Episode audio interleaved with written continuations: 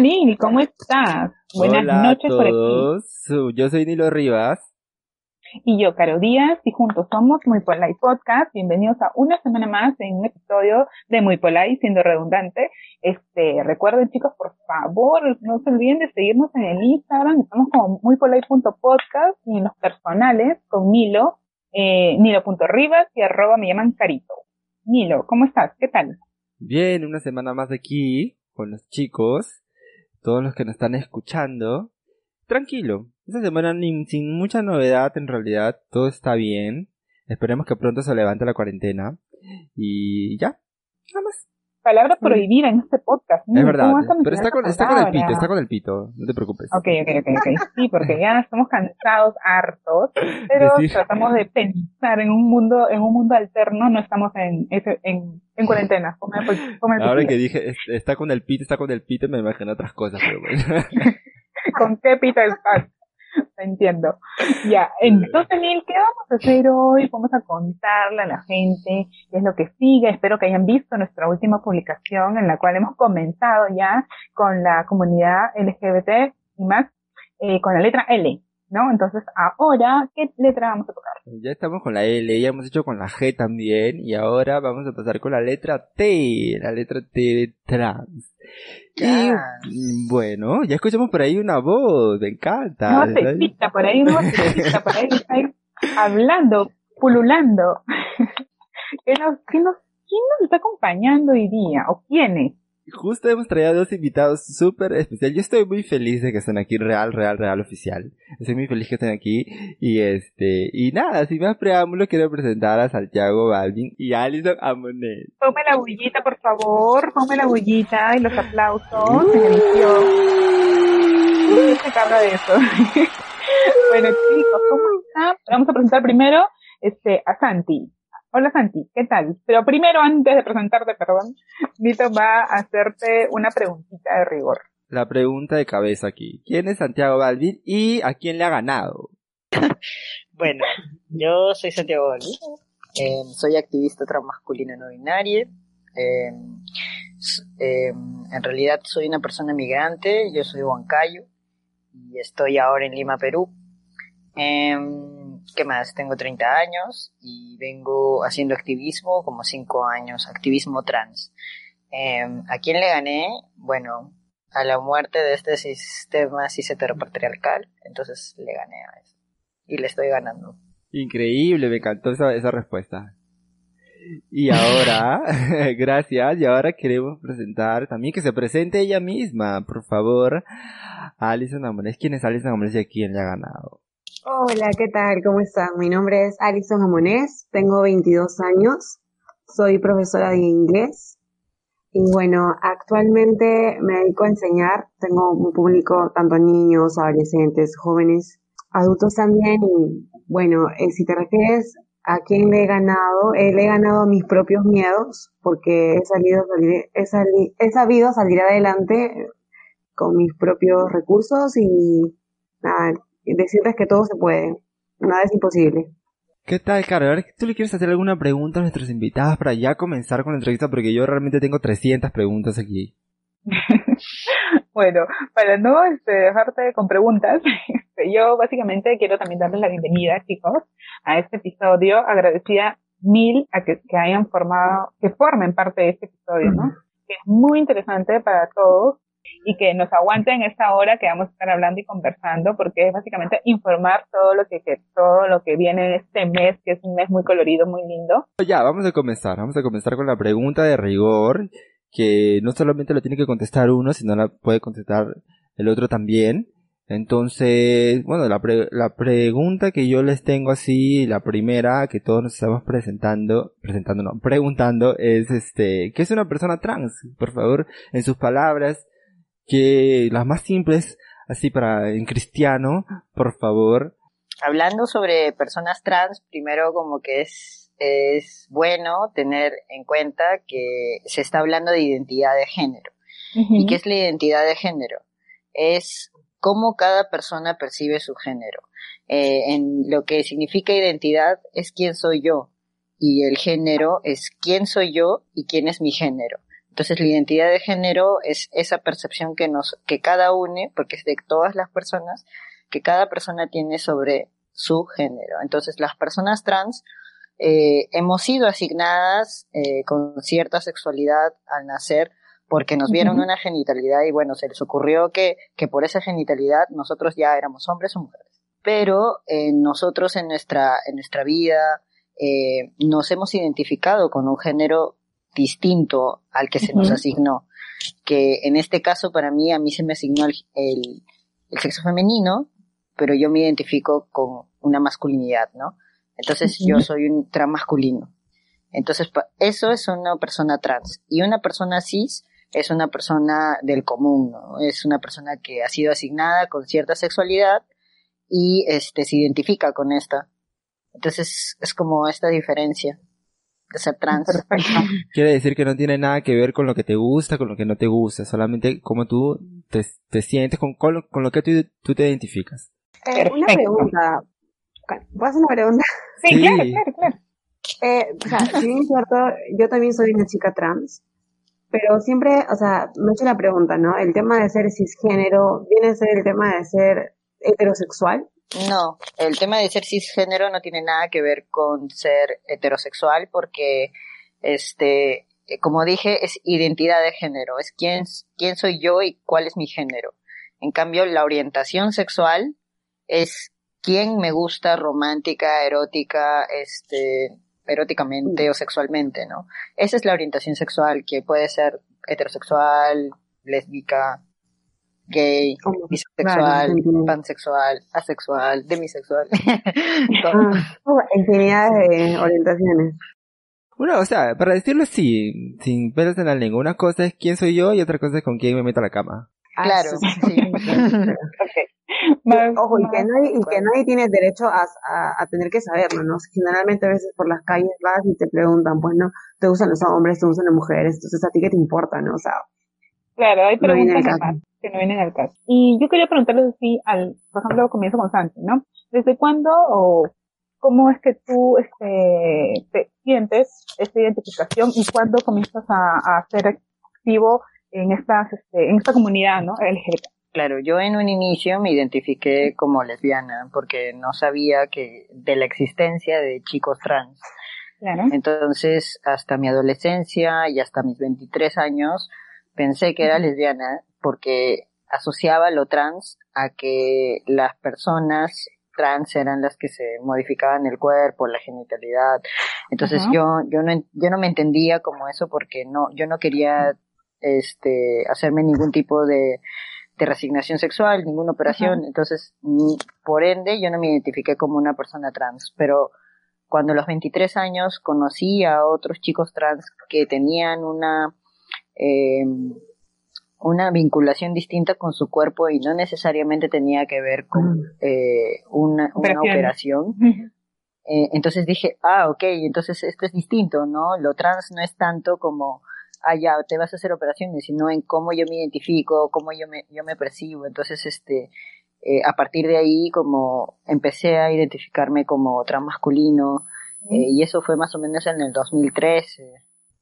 Bien, y la misma pregunta, este, Alison. Claro, de alguna u otra manera me siento identificada con Santiago, ¿no? O sea, yo, eh, eh, si bien es cierto, desde pequeña me sentía, o sea, sentía que algo no estaba digámoslo en ese entonces normal, ¿no? Porque obviamente tienes uso de razón, cinco añitos, cuatro añitos y no sabes las cosas que pasan y bueno, sientes atracción hacia tu mismo género y, y sientes tú que no es normal, ¿no? Porque siempre la sociedad te, dice de que está mal y todo eso. Este, bueno, te, ah, pues será pues a los 11, 13 que ya yo, yo pensaba en mi conocimiento y lo que me indicaban los psicólogos y el colegio era que yo soy trans, o sea, no, perdón, que yo soy gay, ¿no? O sea, yo inicié siendo un chico gay. Entonces ya a raíz de eso ya llega pues que los 18, los 18 años yo dije, no, yo, esto no, esto no es lo que yo realmente quiero porque no soy feliz, ¿no? Entonces, empecé, inicié mi tratamiento hormonal bueno, en realidad el tratamiento hormonal lo llevé de los 15, no solamente como que lo tenía muy guardado y no se lo decía a nadie, pero ya a los 18 decidí ya pertenecer eh, a la comunidad trans, ¿no? Y es ahí que conozco también una ONG muy conocida aquí en Lima y es donde yo más me empodero y nos ayudan también, ¿no? Y nada, y desde esa fecha yo ya empecé a cambiar y todo ello y es ahora como me identifico ante la sociedad, ¿no? Como una mujer transgénero. ¿Cómo fue esto, no? O sea, en el momento en el que ustedes dicen, ok, sí me identifico como una persona trans, y, y ahora, o sea, ¿y ahora qué, qué hago? O sea, ¿cómo les digo a mis papás, si tienen sus papás, o a mi familia, las personas con las que vivo, a mis amigos? ¿Cómo, cómo enfrento esto, no? Es difícil, es difícil, es una lucha interna que tú luchas día a día de decirles a tus papás, o al menos yo cuando yo le dije, mi, mi mamá me aceptó hasta siendo un, chico gay, pero de ahí a más no, o sea, me decía, espérate, aguántate hasta que tengas 30 años o hasta que estés en otro país. Entonces, sí era algo, algo duro para mí, ¿no? Fue una etapa muy dura en la, cual tuve que pasar, pero, pero nada, nada me detuvo y, y seguí con mis sueños, ¿no? Y es quien ahora soy y soy feliz. Bueno, este, yo ya en la adolescencia, a los 17 años, yo ya me había cortado el cabello, entonces ya en mí se percibía cierta masculinidad, no era cualquier tipo de lesbiana, era una lesbiana masculina. Entonces, desde ahí ya se, ya se, ya yo salía del closet con cualquier persona en realidad, porque ya en la calle ya se me veía de esa manera. Este, mm. pero cuando ya eh, me empecé a identificar como una persona trans, sí, como yo, como yo ya había salido del closet como lesbiana, em, yo tuve un poco más de miedo de decir que era una persona trans porque ya aducía otro tipo de cosas, ¿no? Ya era eh, un salto muy, mucho más fuerte porque eso tenía que ver con la imagen que yo eh, proyectaba hacia la sociedad. Entonces, em, eh, yo le conté primero a mi papá y, y, y en realidad eh, al momento de contarle a mi papá, yo, yo le invité a un, a un grupo eh, de trans masculinos donde había una psicóloga. Entonces le explicaron como que el tema y, y, lo entendió, lo entendió mejor porque yo pensé que no tenía esas herramientas de poder decirle, me identifico como un chico, ¿no? O en ese momento. Entonces, este, eh, mi papá como que lo tomó muy bien, le preocupó más, en realidad a mi papá y a, mi familia le, le preocupaba mucho más este en el tema académico si yo este estaba bien, si si si ser profesional me iba a afectar eh, y todo eso, ¿no? Eh, eh, ellos eran, o sea, me apoyaron demasiado en, en mi proceso, en mi transición, pero si eres trans, fresh, pero eres trans y algo más que esto, ¿no? Ser profesional. Como que triunfa profesionalmente. Claro, algo así, como mientras lo, hagas, como que todo bien. Y, yo quiero preguntarle a Alison, si tú, si tú, bueno, a Alison y a Santiago también, si ustedes creen que esto es parte del machismo, ¿no? O sea, es como que, que Alison no nació Alison y ahora quiere ser Alison, es como que tal vez en esa sociedad machista en donde las mujeres pues no valen mucho, bueno, no es que no valen mucho, sino es que los hombres siempre prevalecen y están por encima de las mujeres y, y, decir que ahora quieres ser Allison, ¿cómo creen que fue por eso o, tiene otro otro ámbito, otro trasfondo? Uh, de por sí, bueno, en mi país, no, Perú es, es un país muy machista, ¿no? Siento de que ahora sí ha estado mejorando mucho, o sea, sea, vamos de a poco, ¿no? De poco a poco se mejora tanto lo que es la, la mentalidad, la forma de ver, el respeto hacia las personas, pero al menos, pues, ¿qué te digo? O sea, aquí es como que a un hombre tú no lo puedes ver con algo de rosa o con algo que, no sé, con una actitud tal vez de una, de una chica porque ya piensas que es, bueno, de gay o muchos adjetivos que se usan acá, ¿no? Y a una mujer pues no las puedes ver con algo de hombre porque ya puedes pensar de que es pues no sé lesbiana y otros adjetivos más no y bueno yo sí en mi vida sí sufrí mucho machismo de parte de mi familia no porque mi papá es militar mis abuelos también. Entonces sí para mí ha sido un poco complicado más que todo manejar ese tema no el tema del machismo y como mencionaba también este Santi, eh, cuando tú, por ejemplo, te considerabas o te identificabas una persona lesbiana antes de, ser trans, este, cómo era, cómo, justo ayer, perdón, la semana pasada estábamos conversando con una que, es lesbiana y nos comentaba desde su punto de vista que ella había sido muy afortunada en que su círculo social, los círculos de amigos, este, eran como que gran parte de la comunidad LGBT, entonces como que no sentía mucho esa pegada de, que, por ejemplo, aquí sí hay, de que si ven una lesbiana caminando y tiene como que esto del pelo corto y usarse ropa muy holgada y todo, y están los insultos, están las burlas, ¿tú cómo has vivido eso? Yo creo que la violencia empieza cuando, cuando ve que, cuando se nota que transgredimos este, el género, ¿no?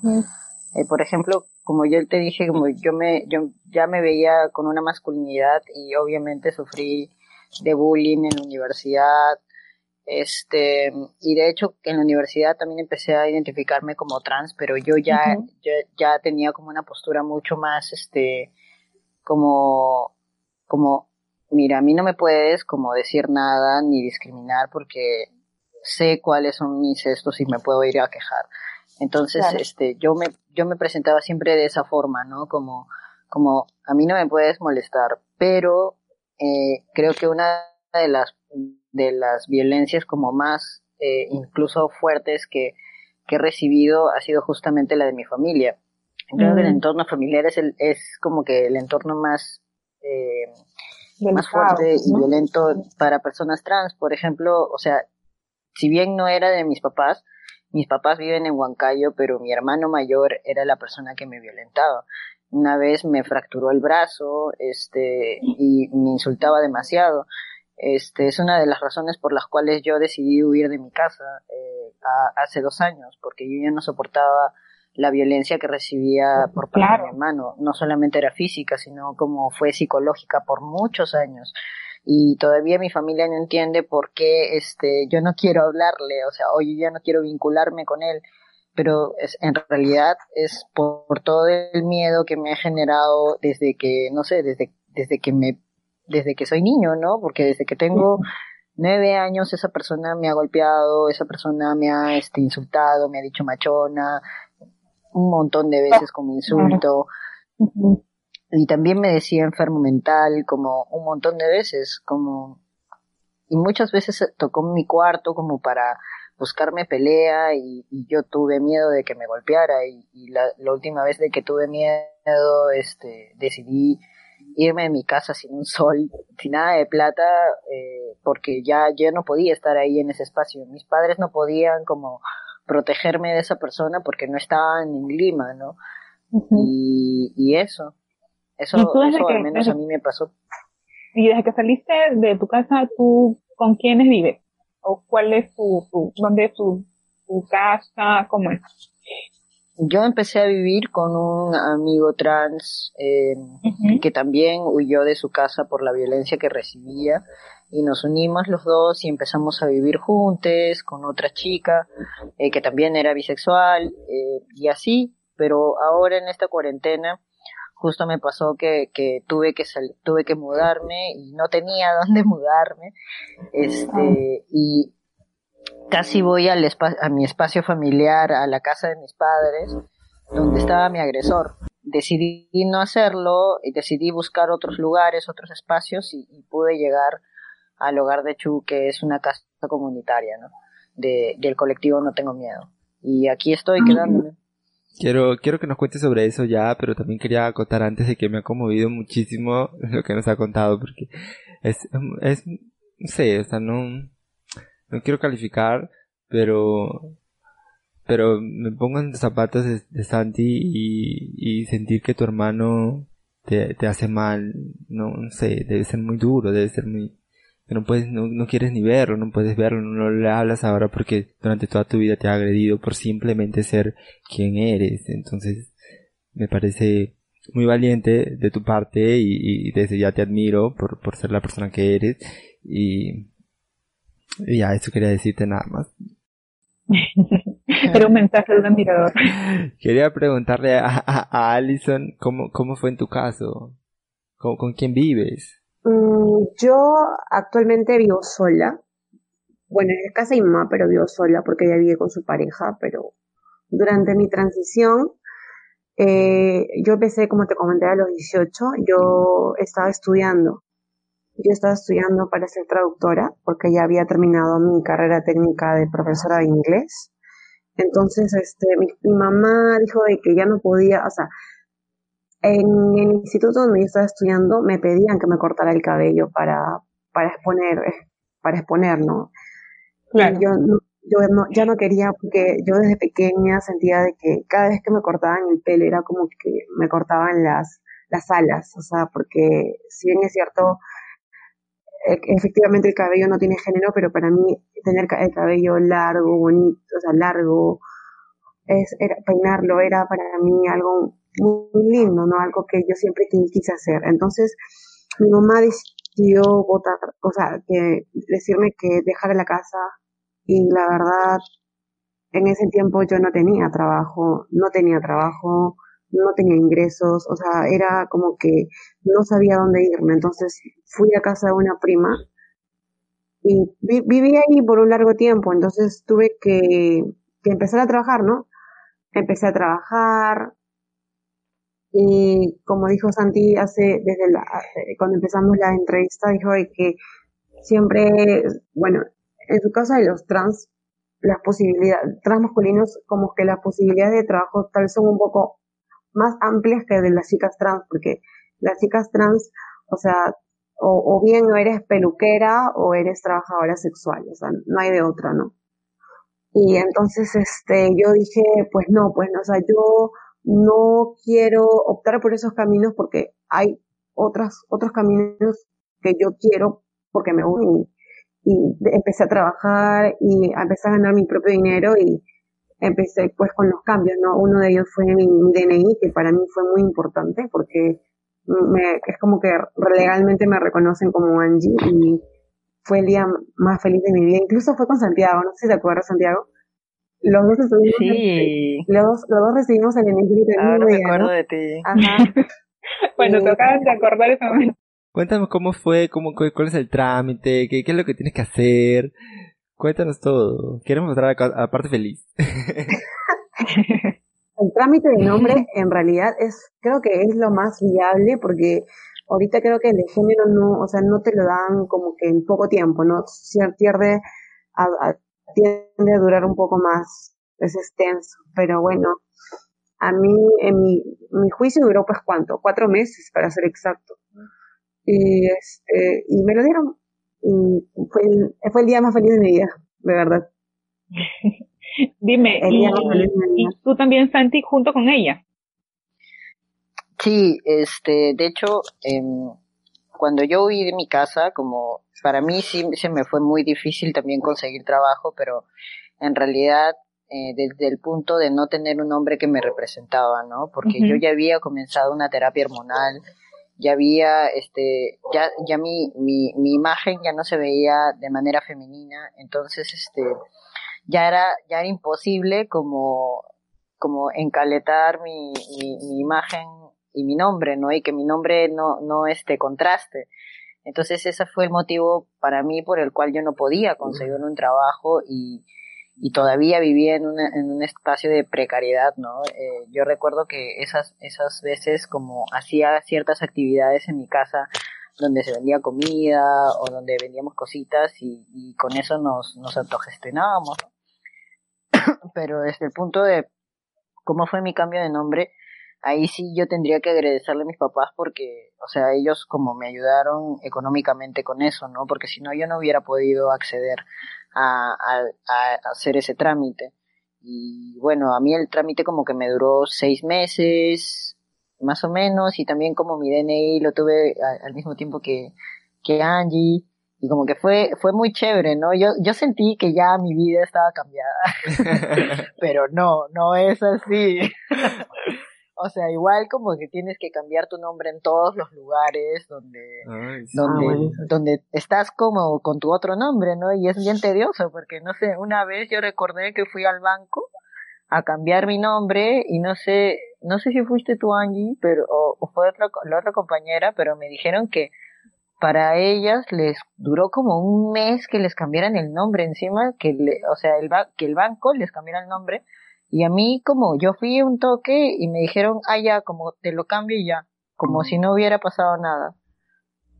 El machismo. Sí, pues. pero lo que pasa es- claro, disculpa que te interrumpa, eh, eso también va a depender de qué juez te toque, ¿no? Porque la abogada que lo lleva eh, no lo lleva en Lima, lo lleva en provincia por el tema de la carga procesal, porque aquí en Lima es, es Sí. pesado y por eso es que siempre va a depender qué juez te toque, pues, y tú sabes que hay infinidad de jueces Sí. y pucha, tienes, puedes correr con la mala suerte de que te toque un juez un poco cerrado y ahí sí vas a tener, se va a alargar un poco el proceso, ¿no? Claro, al final, este, tu nombre o el que te, o el, o el derecho a tu identidad, al final es como la decisión de otra persona y no tuya. ¿no? Claro, exactamente. No, y eso está mal. Eso está mal porque, Sí. o sea, imagínate, hay varias personas trans que no cuentan con, tal vez con la, con, con mucho dinero para que puedan llevar este, este trámite, porque ese trámite cuesta, o sea, no es que tampoco sea gratis. Pero no, no, o sea, no puedes ir a la Defensoría Pública y que la Defensoría Pública, el Ministerio Público te, te, te ayude, ¿no? ¿Tienes que pagarlo tú? Ah, claro, Sí. Es un, Sí, es un de Claro, es documentos. un trámite, creo que como así como cuando quieres cambiar algo en tu NI, quizás tu nombre que está mal la letra, algo así, pero sin juicio, con un juicio, ¿no? Y que se demora mucho. No, pero, o sea, no es que solamente cambiar eso, ¿no? Que, que, que, que te cuesta 20 soles, 25 soles, creo, solamente para cambiar el nombre o una letra que está mal, ¿no? Eso Es Claro. un juicio que tienes que pagar un abogado, No, pero tienes que esperar meses. Pero no solamente un abogado, sino como, como ciertos papeles que te piden como para decir, ah, ya, bueno, no eres un criminal que se está cambiando el nombre, como para, Sí, o sino también como una prueba psicológica que dicen, bueno, sí, esta persona está bien, como psicológicamente, o sea, es co- como que al final. Ajá, al final, como igual el juicio tiene toda una carga transfóbica, ¿no? Del hecho de tener que probar nosotros, cada persona trans, que somos lo que decimos. Entonces, ah, Exacto. bueno. Dime, ¿y qué opinas tú de, de esto de cuando en la cuarentena este sucedió esto de que salgan hombres en tal día y salgan mujeres en tal fecha y hubo un montón de, de casos en los cuales los policías este como que veían el DNI y a la persona y decían, no, este no es tu DNI porque tú no eres. Entonces, ¿Qué opinas de eso? Este, de hecho, yo fui una de las primeras personas como que estuvo denunciando eso, ¿no? Y ah, incluso algunas personas trans me dijeron, oye, o sea, porque apareció un video donde había una chica trans que la estaban haciendo ranear con otros hombres y había una chica así, es como que por ahí. Y entonces yo dije, oye, esto no debería ser como, ¿cómo es posible que encima la graben a ella primero? Como, o sea, es porque, porque obviamente querían hacer burla de su imagen. Y luego empezaron a grabar a las otras personas, pero la grabaron a ella, se ensañaron la imagen con ella, porque la imagen de una chica trans para, para la policía es como Una burla. una imagen que tiene que, ajá, una burla, algo que tiene que, este, violentar o exponer. Y este, y después pasaron otra situación de cosas con compañeras, o sea, varias denuncias en redes sociales, donde a compañeras las, hacía- las hacían ranear, eh, las les hacían decir cosas feas como quiero ser un hombre, entonces ese tipo de cosas tan, tan, tan violentas que pasaron compañeras, y no sé, yo creo que eh, no sé si a Angie le, le- le haya pasado algún, algún tipo de situación de esa manera, pero, o sea, de transmasculinidades, yo creo que yo me veía como en miedo de salir a la calle. Y, y de hecho yo no salí a la calle en esa semana. O sea, no, no, pedí a otras personas como que, que, que, que, que salieran por mí, pero yo no salí.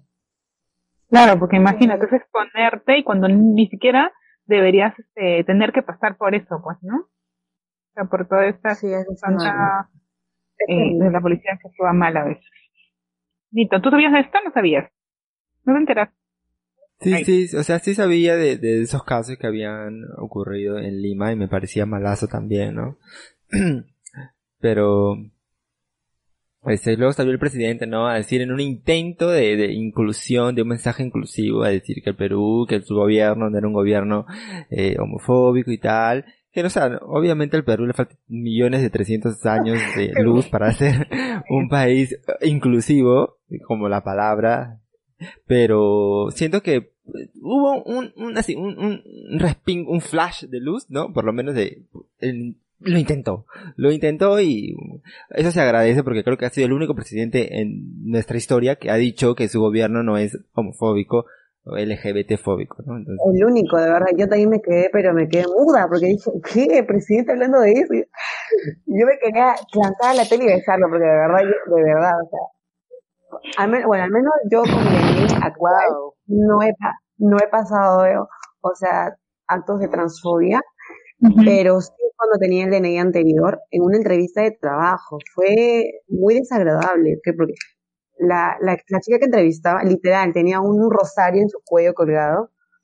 Y cuando estaba mirando mi, mi, hoja de vida, o sea, éramos como 10 personas ya, y yo estaba como que estaba al rincón ahí, como para que todos me miraran. Entonces empezaba a hablar, entonces eso como que, ah, ¿y a qué te dedicas? Y decía mi nombre legal. Y hacía preguntas y terminaba con mi nombre anterior. Entonces yo sí me sentí, quizás incluso hasta llorar, pero luego agarré y lo único que me, me, levanté y me fui, o sea, eso fue lo que hice en la desesperación y, y el miedo, ¿no?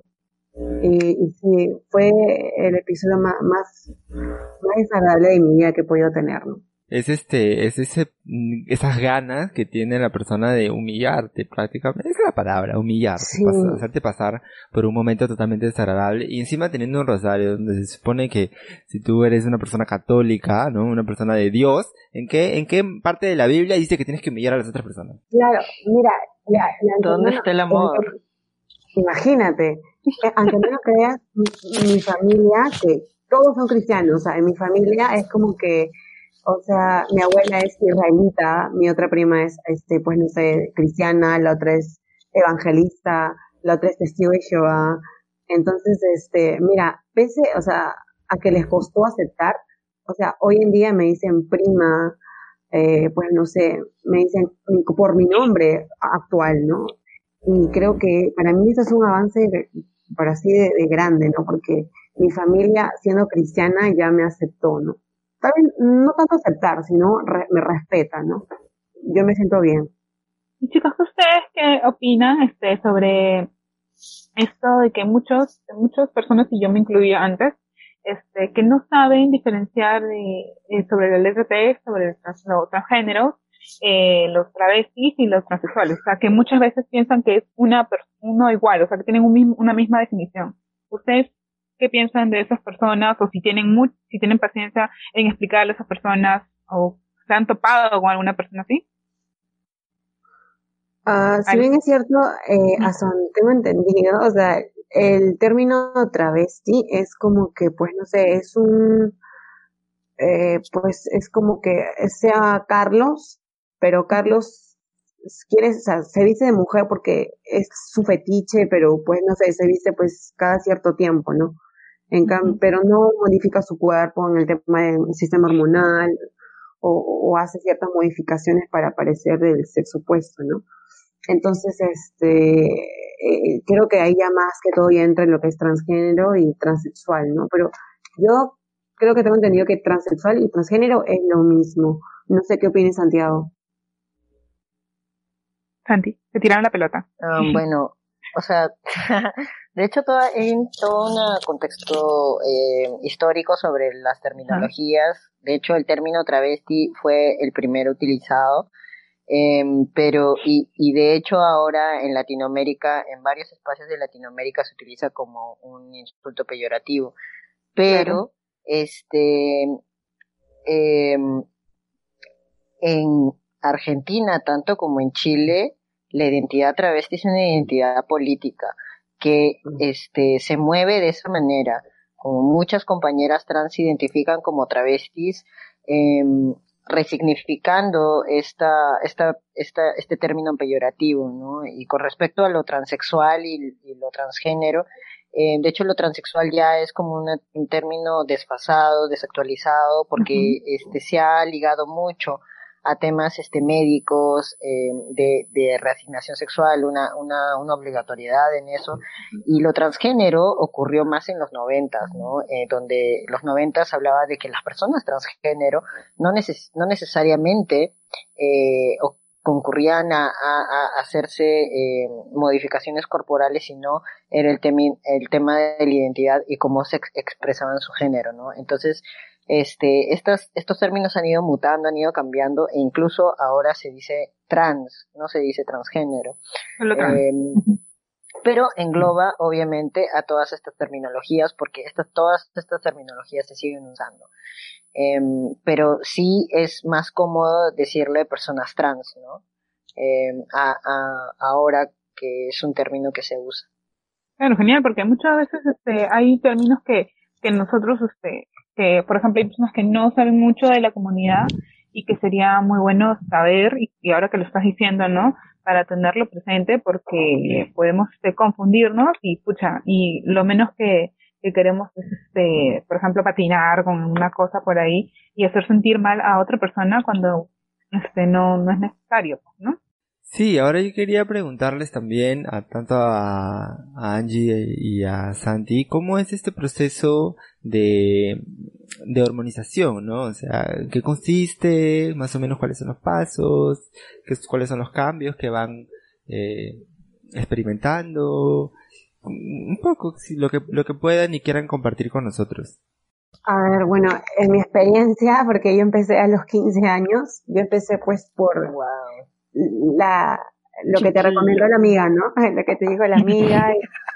Y, y, pucha, bueno, ojo, no, no se le recomiendo que lo hagan porque de verdad es este, tú no sabes, que, o sea, cuando, qué, qué efectos secundarios vaya a tener un medicamento en tu cuerpo, ¿no? Siempre tiene, tiene que ser prescrito por una por un médico, ¿no?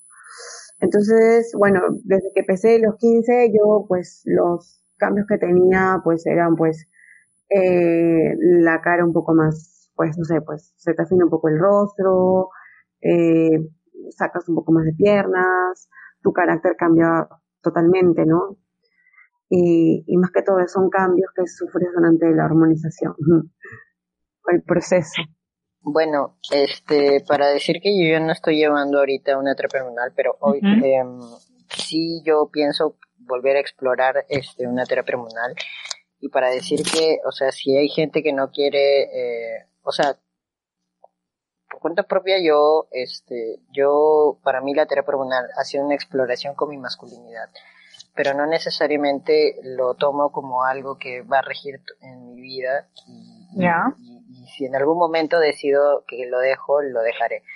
Pero, este, o sea, los cambios que me generó a mí al menos fue este, en, mi, en mi voz, eh, me cambió la voz, este, me empezó a salir más pelito en, en, la cara, este, también mi cabello, eh, se, no sé, empezaron a salir entradas, eso no me gustó, este, sí, eh, luego, em, luego, sí, la, la, la masa corporal se, se modifica, ¿no? Este, ya, ya, ya pierdes las caderas, eh, se te va la regla, eso es chévere, que se te va la regla. Ah, mira, qué genial. y este, y, y bueno, eh, te sube un poco más el líbido, sí también, pero ese tipo de cosas, y de hecho sí hay que tener mucho cuidado con el hígado, em, porque es, este tipo de, de terapias hormonales afectan mucho al hígado. Entonces hay que tener una dieta bien, bien, este... Rigurosa bien rigurosa, sí. No mucho alcohol.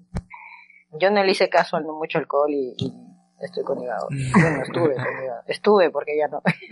estuve con hígado, Entiendo. ¿Cómo es para ustedes ser un, chico y una chica trans en, el Perú, en Lima? ¿Qué, qué, opinión les merece? ¿Qué, qué experiencias?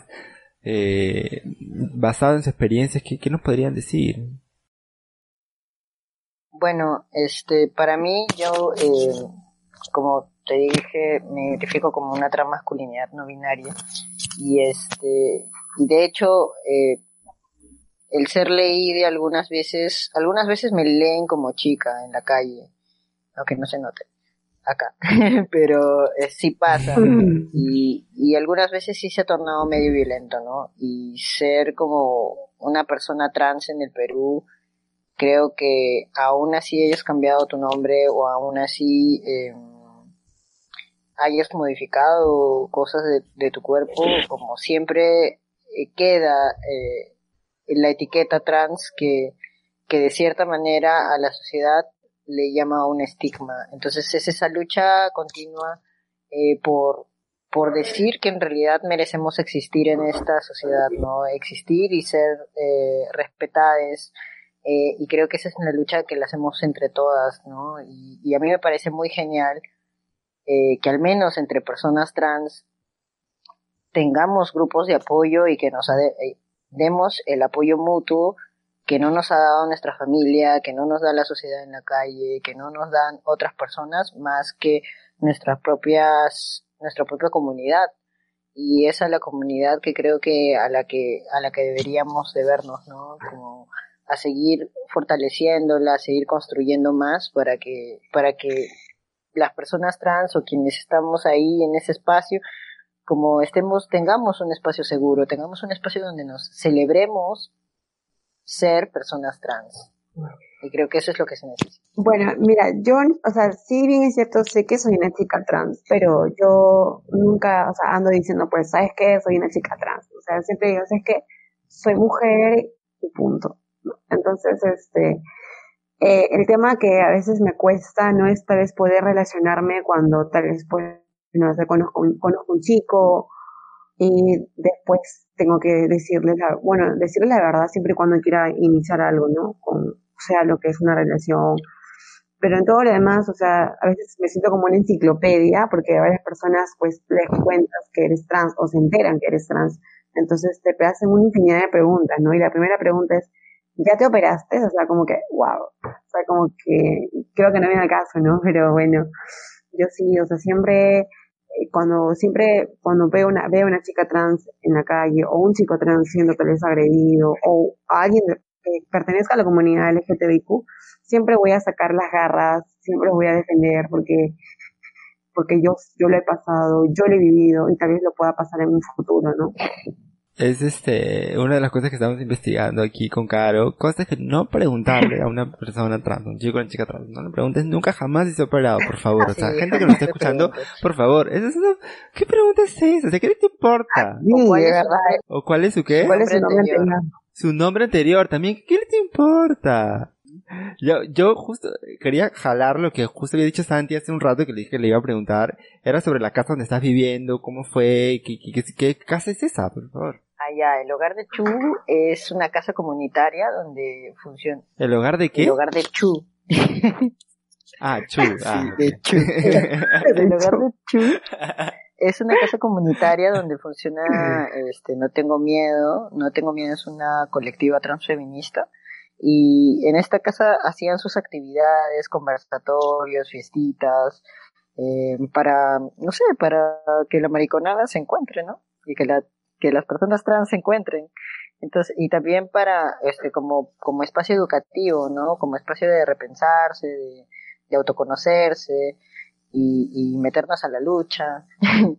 eh, pero sí, es de la colectiva y bueno, al menos por ahora eh, no, no puede activar en esas, en esas actividades comunitarias porque ya no se, ya no nos, ya nos, nos podemos reunir.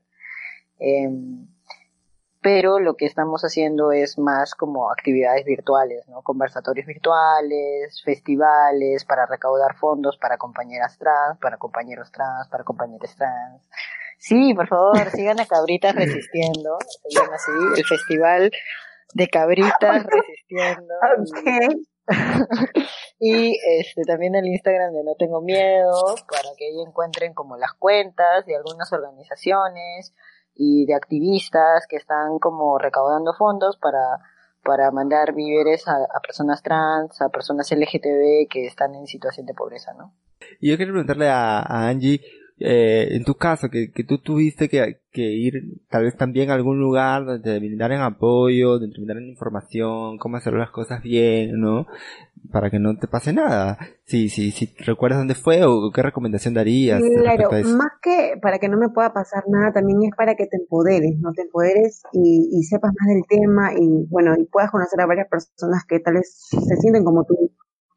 Es, pues, féminas. Creo que sí, aún había, ah, bueno, hacían sus reuniones hasta hace poco de la cuarentena, por el tema de la cuarentena no lo hacen. Está en Instagram, Féminas, eh, ayuda mucho a la comunidad trans, bueno, mujeres trans en el tema de empoderamiento y psicológico, entre otras cosas, ¿no? Claro, haz la última pregunta, por favor, antes de ir. Sí, chicos, solamente queremos, este, para concluir, queremos saber, este, o bueno, este, que ustedes puedan dar un mensaje a la nación o un mensaje a los chicos que han escuchado el podcast en este momento que están escuchando y se sienten identificados con lo que están diciendo ustedes, ¿no? ¿Qué mensaje podrían, con el que pueden concluir ya esto y darles a ellos a ver si le dan un poco de esfuerzo si están pasando en algún momento como ustedes, momentos difíciles? Bueno, yo le diría a los compañeros trans eh, que están escuchando que, que sigan resistiendo, que quizás en el, en el ámbito familiar, en el hogar puede ser muy difícil, pero, o sea, si yo me comprometo como que desde mi Instagram, como si quieren hablar en algún momento, como tienen un espacio conmigo para hablar, para contarme sus cositas y para darnos cariñito y apañe, porque eso es lo que necesitamos en estos tiempos, mucho amor y mucho cariñito entre personas trans. Y, y eso, y a las personas cisgénero, por favor, amigas, hagan cargo, háganse cargo de sus privilegios, como no la pasan tan mal como las personas trans. Así que eh, a donar, a mandar sus donaciones a quienes más la necesitan. Y eso, vivamos en orgullo, pero también resistiendo entre todas. Bravo, gracias. Y Alison, ¿qué nos puedes decir?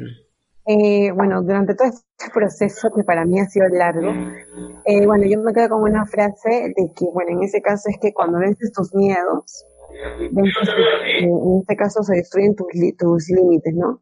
Por ejemplo, yo, tuve mucho, yo tuve mucho, mucho miedo, como muchas de, mis amigas trans lo, han sentido, por el tema de la sociedad, la familia, y les digo de que, que, que, que sus miedos, que, que siempre se propongan hacer lo que ellas quieren, sus sueños, que alcancen metas, que se propongan metas, sea para corto o largo plazo.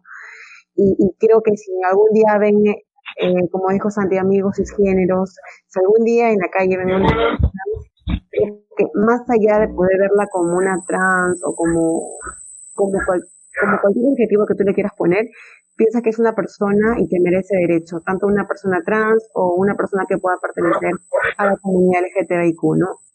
Solamente respétala, ámala y quiérela y nada, Muchísimas gracias, quiero agradecerles por estar aquí, por haber, este, nos haber, habernos ayudado no solo a nosotros, sino a todas las personas que nos están escuchando a educarse un poquito más. Eh, quería pedirles por favor que dejen sus redes sociales para que las personas los sigan, los conozcan, que yo sé que cuando las personas nos escuchan siempre están como que quieren ver quién es la persona que está hablando, entonces, díganos. bueno, yo soy como cucaracha migrante, amo, amo cucaracha migrante. cucaracha, migrante, ¿ok? Bueno, eh, yo estoy con Angie Rosales, 3108. Angie Bien, entonces Rosales, vamos a tallarlos en, el, en la descripción, sus dos este, eh, usuarios, para que puedan al toque darle ingresar en cuanto publiquemos nuestro, nuestro podcast y así mucho más fácil. Nada, solo mandarles un abrazo desde aquí a, ustedes, virtual, en la cuarentena y, y, y, en todo lo que podamos hacer, hacer llamada a la comunidad, no solamente a la comunidad LGBTIQ+, sino a todo el mundo al respeto, que es lo básico que tenemos que tener con otras personas. Y agradecerles una vez más y decirles que son increíbles los dos quiero agradecerles bastante porque nos han nutrido de mucha información, nos han abierto las mentes, nos han quitado ese sesgo ignorante que teníamos y este y nos han divertido también, nos han conmovido con sus historias ambos y queremos este invitarlos a que nos escuchen eh, los demás días o los demás episodios que saquemos porque este mes de junio lo estamos dedicando netamente a la comunidad. Entonces, este, bueno, nada de eso, que compartan este, este podcast que va a salir y ah. espero estar en contacto. Por favor. Estar en contacto siempre, síganos, eh, sigan este, nuestras redes personales también, así como nosotros a ustedes, que es en arroba nilo.rivas, eh, arroba me llaman carito con K, eh, y arroba muy podcast. Y no olvidarnos de nuestro auspiciador, por favor, a Loto Esencias también nuestro oficiador, arroba Loto Esencias, que está sacando unos jabones artesanales buenísimos eh, para este invierno con un aroma este nuevecito que es el eucalipto que es buenazo para bañarse. y ahí pueden ver todos los aromas que van a ir saliendo. Ya los ponemos también en el Instagram. Muchas gracias chicos, muchas gracias a todos los que nos escuchan. Mil. Y nada, si gustan el código muy polite, van a ganar 20% de descuento en un combo de jabones. Y nada más, este, ya, nos vamos ahora sí porque el tiempo se nos, se nos acaba. Chicos, cuídense. Gracias chicos. Cuídense mucho. Bien chicos, muchas gracias.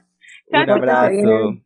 Nos vemos. Chao. Muchas gracias. Bye bye, besitos.